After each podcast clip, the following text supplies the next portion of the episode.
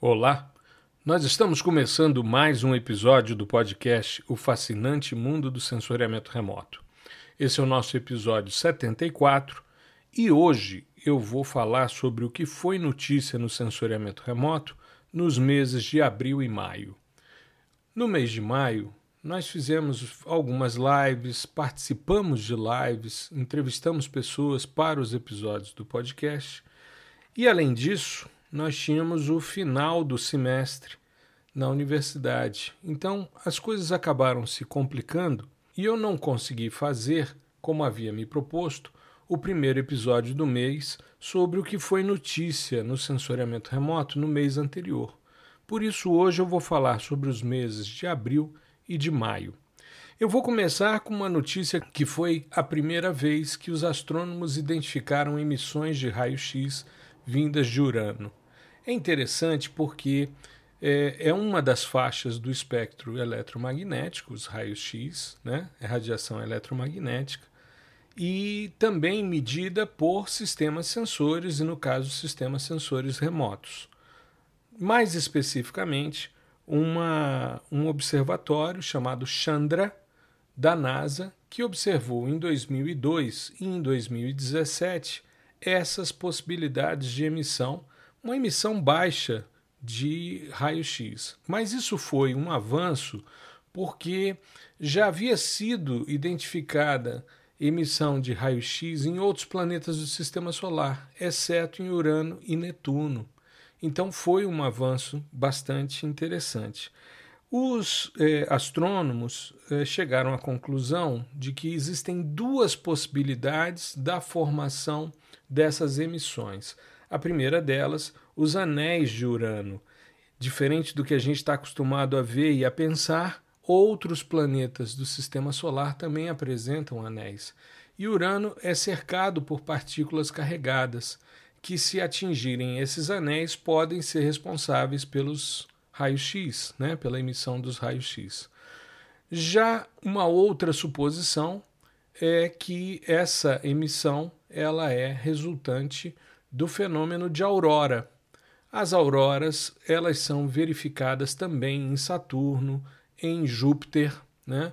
E seria uma interação de partículas carregadas, ionizadas com o campo magnético. É como ocorre no nosso planeta com as auroras polares, né? Esse artigo foi publicado no JGR Space Physics um artigo bastante interessante e que está disponível de forma gratuita na internet. O mês continua e uma outra notícia que chamou bastante atenção foi a foto astronômica do dia 1 de abril. Eu não sei se você conhece, mas a NASA tem um, um site chamado apod, né? apod.nasa.gov, onde estão as é, fotografias astronômicas de cada dia. Eles escolhem uma foto por dia, uma imagem por dia, para representar uh, um fenômeno específico. No dia 1 de abril, a foto astronômica foi do lançamento de foguete visto da Estação Espacial Internacional. Foi um time-lapse bastante interessante que resumiu em poucos segundos, né, alguns é, poucos instantes, o lançamento da Soyuz FG, que é um foguete russo, que foi lançado em novembro de 2018 do cosmódromo de Baikonur, no Cazaquistão. E ele levava o módulo Progress MS-10, que são suprimentos necessários para a Estação Espacial Internacional. Então é muito interessante porque você vê a estação está passando, você vê a curvatura do planeta, vê o lançamento do foguete, ele saindo da atmosfera mais densa, separando os estágios, retornando um estágio e reingressando dentro da atmosfera e ele vindo em direção à Estação Espacial Internacional, porque ele então vai se deslocar para depois se acoplar e poder é, transferir esse material.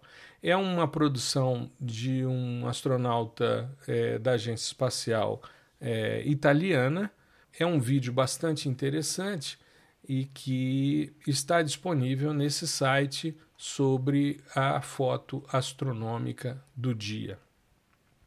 O mês de abril ainda foi marcado por uma grande comemoração que foram os 60 anos da conquista do espaço por Yuri Gagarin.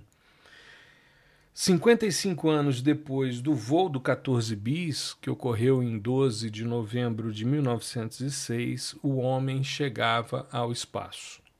Gagarin foi escolhido dentre 19 candidatos. Ele era um piloto e ele foi submetido a testes físicos e psicológicos bastante rigorosos, mas havia também um componente é, ideológico nessa questão, que era a sua origem camponesa. Isso era extremamente importante para o regime político da época da antiga União Soviética. Além disso, o Gagarin tinha uma característica física muito peculiar. Ele era pequenininho, ele tinha 1,57m, de altura, pesava 69 quilos, e para poder entrar dentro daquela geladeira que era a sonda que ele é, ia dentro do Vostok 1, né, da, do foguete Vostok 1, era necessário que fosse um cara pequeno. Ele ficou bastante emocionado né, com essa possibilidade e já no espaço, quando a Vostok 1 dava sua única volta na órbita do planeta, ele disse que a Terra era azul, né, que era maravilhosa, que era incrível. Esse voo da Vostok 1 durou 108 minutos, atingiu uma altitude de 315 quilômetros, ou seja, ainda dentro da atmosfera, mas em torno do planeta, a uma velocidade de 28 mil quilômetros por hora. Ele, ao retornar, é, ele né, num determinado momento ele salta de, de paraquedas e ele cai a 320 quilômetros do local da decolagem. Então, quando ele chegou, ele ainda precisou esperar o resgate. Mas foi emblemático porque era a primeira vez que um homem né, orbitava o planeta. E a partir daquele momento, então, a humanidade entrava na era espacial. As discussões que a gente viu ao longo de diversos episódios, de diversos momentos, né, de, de postagens e tal, como aconteceu é, há dois anos atrás, quando dos 50 anos da chegada do homem à Lua, com a missão Apollo 11, enfim, assim como quando falamos sobre as missões para Marte, né? Toda essa é, disputa, toda essa, toda essa possibilidade, né, de sair na frente, chegar primeiro à Lua, coletar material, tudo isso é, foi bastante é, importante. E no nosso caso, no Brasil, a recepção do Gagarin pelo presidente Jânio Quadros também dá origem ao nosso programa espacial. Então tem uma importância muito grande para nós também aqui no Brasil. Nós tivemos então é, esse fato sendo comemorado os 60 anos do primeiro homem em órbita no planeta. E poucos dias depois, né, no dia 12, a gente comemorou os 60 anos da conquista do espaço pelo Gagarin. E no dia 19, nós tivemos o primeiro voo da Ingenuity. 115 anos depois do 14 bis, a gente conseguiu fazer o primeiro voo remotamente tripulado, né, remotamente conduzido, aqui da Califórnia, conduzindo um voo na superfície de Marte. Foi algo extremamente interessante. Eu já fiz algumas considerações a respeito desse voo, da importância dele. Né? Nós estamos já no sexto voo. É, há uma, havia uma previsão de se fazer o sétimo voo agora no domingo, né, no dia 6, porém é, foi adiado, mas a, as condições são muito, muito boas. Muito interessante porque a primeira coisa que chegou para os membros da equipe no laboratório de propulsão a jato foi um gráfico, né? um gráfico de tempo no eixo X por altura no eixo Y, mostrando né, a subida do Ingenuity, um tempinho pairando no ar e depois o retorno. É extremamente emocionante, é um grande marco na história da exploração de Marte e claro, de controles remotos de outros equipamentos. A gente vê uma série de, de trabalhos de controles dos rovers, das sondas em outros planetas, mas esse voo tem um caráter é, diferenciado por ser um drone, um helicópterozinho que está voando, obtendo imagens e fazendo toda uma exploração num ambiente que tem uma atmosfera muito pouco densa né, e oscilações de temperaturas diuturnas muito grandes, ou seja, desafio atrás de desafio. Foi um grande avanço, um grande momento. Mas, da mesma forma que essas coisas vão trazendo para nós uma perspectiva muito interessante, a gente também começa a gerar resíduos nesses outros planetas. Né? Então, a gente hoje se a gente fizer uma análise de algumas imagens mais recentes da Mars Reconnaissance Orbiter, nós vamos ver uma quantidade já grande de resíduos dessas missões que ficam em superfície é, marciana, no caso, e que acabam gerando algum tipo de preocupação. Existem discussões, por exemplo, sobre é, a presença de micro-organismos que teriam ido em conjunto com esses, com esses é, equipamentos e que sobreviveram à viagem, enfim, você pode né, contribuir ou alterar de alguma forma essa, essa condição né, desses planetas. E saiu no dia 27 de abril uma notícia muito importante que era a possibilidade de termos cerca de 200 objetos como potenciais ameaças num novo mapeamento do lixo espacial feito pelos pesquisadores da Universidade do Texas. Aliás, um portal bastante interessante chamado Astria, né? Você pode entrar com Astria Universidade do Texas, né? Ou Astria Graph e você terá ali alguns filtros interessantes para você avaliar. A data de origem, a constelação, o nome do país que colocou o, o satélite, né, o tipo de órbita, o regime de órbita e as colorações que aparecem nos mostram se os satélites estão ativos, inativos, se são corpos é, rochosos, se são fragmentos ou se não estão categorizados é bem interessante porque esse sistema ele vai uh, se atualizando né, e mostrando o posicionamento dos diversos satélites e uh, do lixo espacial.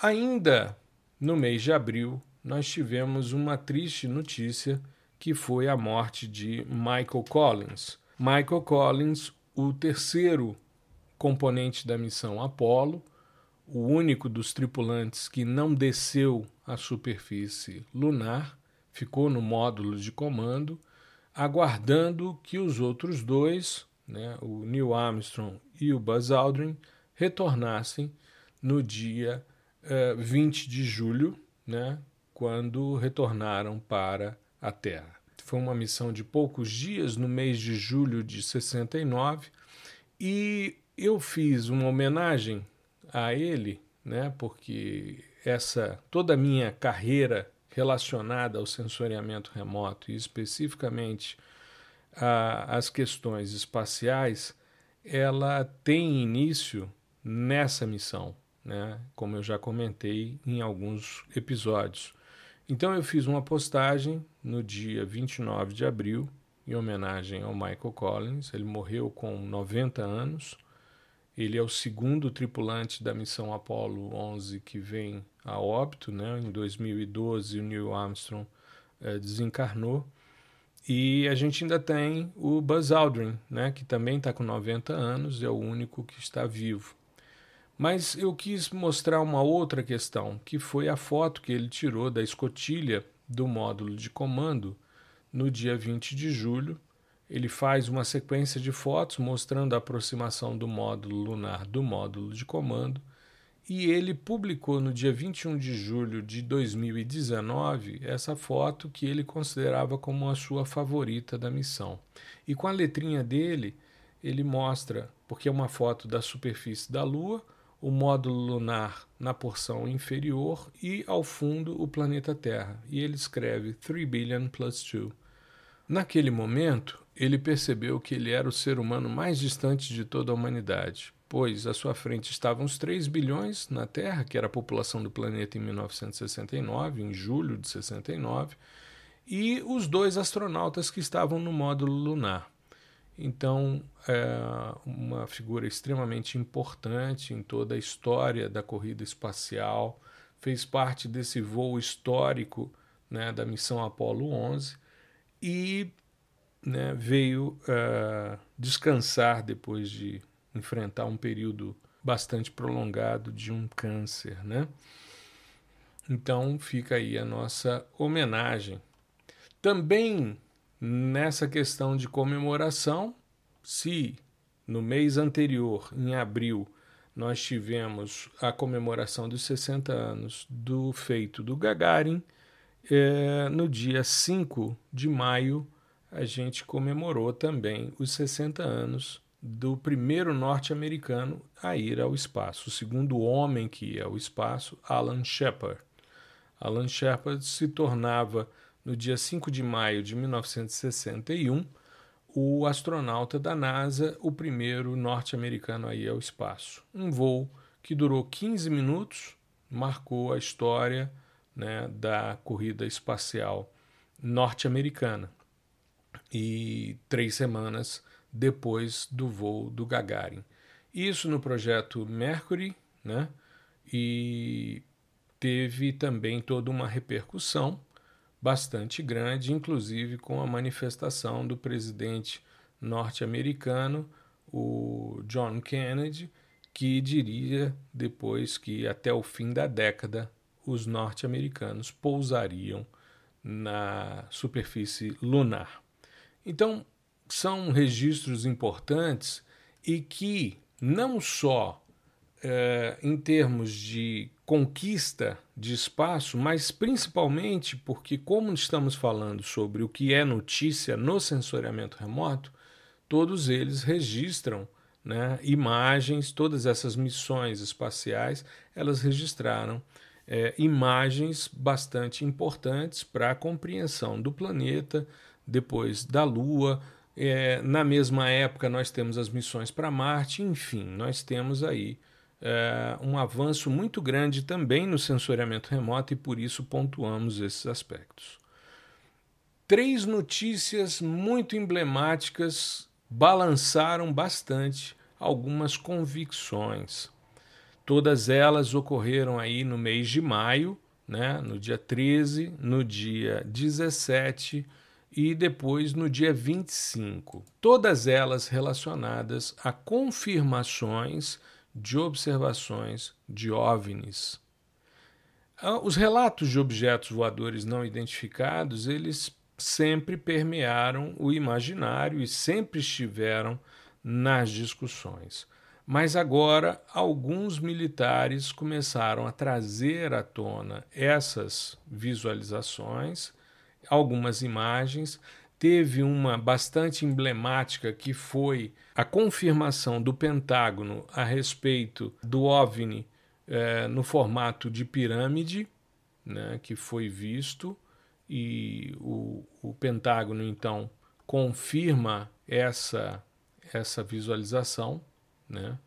Isso é bastante interessante porque até então não haviam discussões ou mesmo manifestações esse OVNI piramidal ele é registrado em julho de 2019, num primeiro momento, né? Algumas imagens foram é, compartilhadas no YouTube, outras no Twitter, e chamam bastante atenção porque há a manifestação. Né? Quando o Pentágono confirma a veracidade de uma filmagem de OVNI feito pela Marinha, né, aí a gente começa a perceber que realmente as manifestações são é, embasadas e que têm todo um sentido. Eu, particularmente, não me surpreendo, porque desde que eu li uma, uma frase do Carl Sagan dizendo que se não existe vida fora da Terra, então o universo é um grande desperdício de espaço, realmente seria muita pretensão num universo tão amplo com tantas galáxias, com tantos sistemas, com tantos planetas, agora mesmo a NASA falando sobre vários planetas que têm oceanos e continentes, que têm a possibilidade de existir em vários planetas como o nosso. E por que só pensar a vida né, formada de carbono, por que não em outras estruturas? Enfim, realmente seria muita pretensão a gente achar que o universo seria tão grande e só existiria vida no nosso planeta. Realmente é como Carl Sagan dizia, né? Seria um grande desperdício de espaço. Então, esses relatos eles não me trazem grandes é, percepções ou grandes espantos. Não, para mim são confirmações de algo que já deveriam ter sido trazidas à tona e já deveriam estar na discussão. Existe um grande projeto chamado SET, que é um projeto que busca é, indícios de vida inteligente em outros planetas e que vem desenvolvendo é, trabalhos científicos bastante sérios, né? E você pode acompanhar, inclusive nas redes sociais, porque eles divulgam os seus resultados.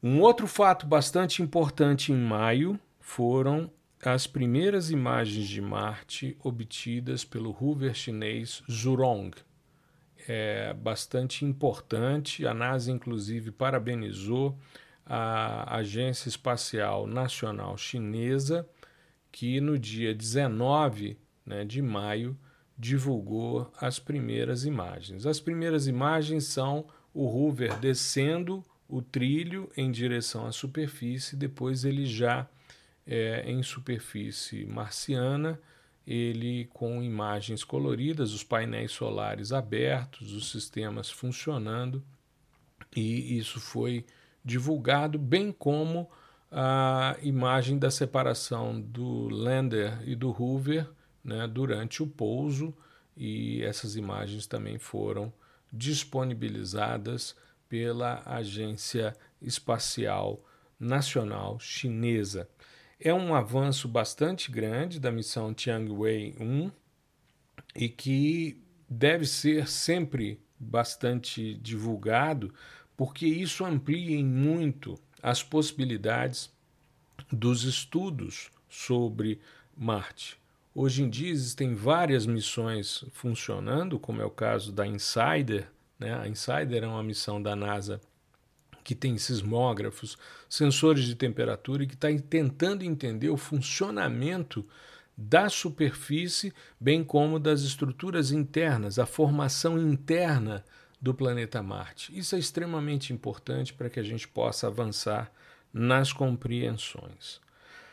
O penúltimo ponto que eu trago como importante na análise do sensoriamento remoto no mês de maio foi a divulgação das primeiras imagens do Pleiades New 3. Ele foi colocado em órbita no dia 29 de abril. Eu cheguei a noticiar, fiz um post, inclusive, do lançamento do Pleiades, que é uma nova constelação de sensores de alta resolução. São quatro imagens que eles divulgaram: uma imagem do centro comercial do centro é, financeiro né, de Xangai, mostraram as imagens da Torre de Pérola, né, enfim, do Xangai Tower, toda aquela estrutura dos grandes prédios de Xangai, as pirâmides do Cairo, né, a necrópole do, do Cairo, a Casa Branca em Washington e o Castelo Sant'Angelo em Roma todas as imagens com 30 centímetros de resolução espacial. Muito interessante, você consegue, inclusive, no site da Airbus Space, visualizar essas imagens em mais alta resolução, você consegue visualizar bem os detalhes, só que é, são imagens que serão comerciais, ou seja, você vai adquirir essas imagens. É um avanço muito grande em dados de alta resolução espacial mas não estarão disponíveis de forma gratuita ao grande público. Né? Quem sabe depois isso se torne uma possibilidade, mas por enquanto esses sensores de alta resolução eles têm toda uma filosofia de dados comerciais. É o modelo de negócio deles, faz parte. Né? E eu queria encerrar, e eu queria encerrar o nosso episódio que trata do que foi notícia nos meses de abril e de maio no sensoriamento remoto, falando sobre uma coisa extremamente interessante que o rover Curiosity captou. Ele capturou imagens de nuvens brilhantes em Marte. É, foi extremamente interessante, isso foi no dia 31 de maio que foi divulgado, né? É, eles começaram a perceber, os pesquisadores, né? O Curiosity já está há mais tempo, é um grande rover, é um carro de 900 quilos que está na superfície de Marte e é, eles perceberam que, como os dias nublados eles são coisas é, mais raras né, nessa atmosfera seca de Marte, é, mas eles, como eles estão há alguns anos já investigando, eles perceberam que esse ano elas chegaram mais cedo e se formaram acima do esperado. Normalmente essas nuvens são encontradas no equador do planeta, na época mais fria do ano, quando Marte está mais distante do Sol, na sua órbita é, elíptica, né, oval. Porém, nesse ano, essas nuvens que são precoces, elas começaram a ser registradas em janeiro. E elas são diferentes, porque as nuvens chegam, é, essas nuvens que chegaram mais cedo, elas estão em altitudes mais elevadas. A maioria das nuvens marcianas não ultrapassa 60 quilômetros do céu e são compostas de gelo de água. Mas essas nuvens captadas pelo Curiosity, elas estão mais altas e elas são feitas de dióxido de carbono congelado ou gelo seco, né? CO2 congelado ou gelo seco. E é interessante porque foram é, imagens capturadas tanto de dia como no final do dia também. E com isso a gente vai avançando nesse sentido e investigando cada vez mais as características de um planeta extremamente interessante e intrigante como Marte, que tudo indica né, é um avanço do que nós hoje somos. Né? Então, um avanço porque já teve água, é, já teve supostamente é, escoamentos ali, e tudo isso sendo investigado à distância, de forma remota, por meio de dados de sensoriamento remoto, e nos trazendo novas compreensões que vão ampliar em muito o conhecimento, não só em relação a Marte, mas em todo o sistema solar. Eu espero que tenha sido interessante e te convido para você ver comigo hoje, na segunda-feira, às 5 da tarde, no ao vivo no YouTube, todas essas imagens de tudo isso que eu falei, para que a gente possa compartilhar e trocar informações juntos a respeito dessas notícias que permearam. É muito difícil você separar, porque, por incrível que pareça, são diversas matérias, diversos assuntos que foram notícia ao longo dos meses. Então, para você selecionar de 10 a 11 notícias interessantes, é bastante complicado. É deixar muita coisa legal de fora, mas focando sempre no sensoriamento remoto. Eu espero que tenha sido interessante para você e te aguardo no ao vivo no YouTube. Uma boa semana para você, se cuide, se possível fique em casa para logo retomarmos a nossa normalidade. Tá legal? Um grande abraço.